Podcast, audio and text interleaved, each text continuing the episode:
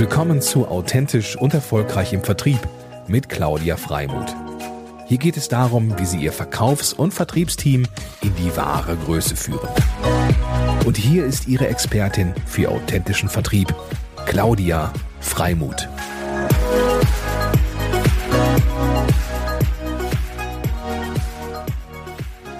Moin, moin, liebe Zuhörer. Ist ein Gesprächsleitfaden wirklich notwendig? Wenn man klar weiß, was man will und braucht, ist eine Gesprächsführung fokussierter und damit effizienter. Daher finde ich es sehr hilfreich, auf folgende Fragen Antworten zu haben, bevor ich in ein Gespräch gehe. Was ist mein Ziel? Was möchte ich erreichen? Was bietet der Kunde? Wie kann ich meinen potenziellen Kunden von Nutzen sein? Wie viel Zeit möchte ich mir nehmen und wie viel Zeit ist angemessen? Maximal eine Stunde? Wer fragt, der führt. Welche Fragen habe ich für meine Kunden?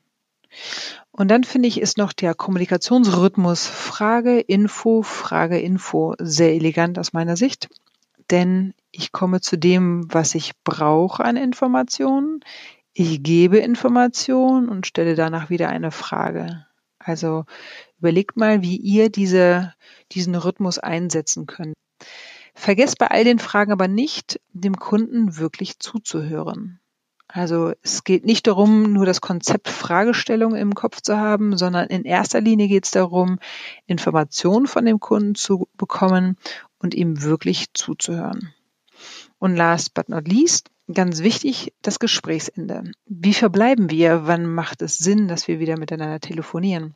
Das gehört auch in diesen Gesprächsleitfaden als Erinnerung, weil das ist oftmals ein Punkt, der gerne übersehen wird, weil man oftmals im Glauben ist, naja, wir sprechen doch schon wieder. Aber wenn man das nicht konkret festlegt, ähm, ist das von der Arbeitsweise her weitaus weniger effizient. In Ergänzung noch zu diesem Thema möchte ich noch aufmerksam machen auf den ersten Moment vor Ort. Wenn ich zu einem Kunden komme, schaue ich mir erstmal den Außenauftritt an. Das ist beim Schaufenster natürlich weitaus größer als vielleicht nur ein Firmenschild. Aber nichtsdestotrotz sagt auch ein Firmenschild schon etwas über das Unternehmen aus. Ich bekomme auch immer ganz viel mit, wenn ich die Firma das erste Mal betrete. Ähm, ich stelle mir dann so die Fragen wie, wie sind die Büroräume eingerichtet oder was für ein Klima herrscht? Wird sich miteinander unterhalten oder auch nicht? Oder wie wird miteinander umgegangen? Wie wird man begrüßt? Und aus meiner Sicht, wenn es dir dann noch gelingt, wertschätzend Bezug auf das zu nehmen, was du siehst oder hörst, ist es auch ein super Vorteil. Denn dann kannst du vom ersten Moment an Vertrauen gewinnen und eine positive Atmosphäre schaffen. Denn der Kunde fühlt sich wohl wahrgenommen, denn er ist ja auch oftmals stolz auf sein Büro oder auf seine Räumlichkeiten. Die Takeaways für heute.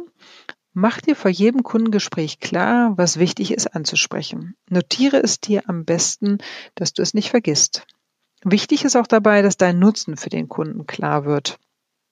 Und last but not least, eine Erinnerung für ein verbindliches Gesprächsende ist auch super wichtig. Denn oftmals geht man auseinander und das Besprochene verliert sich. Und dann war alles für die Katz. Das wollen wir ja nicht.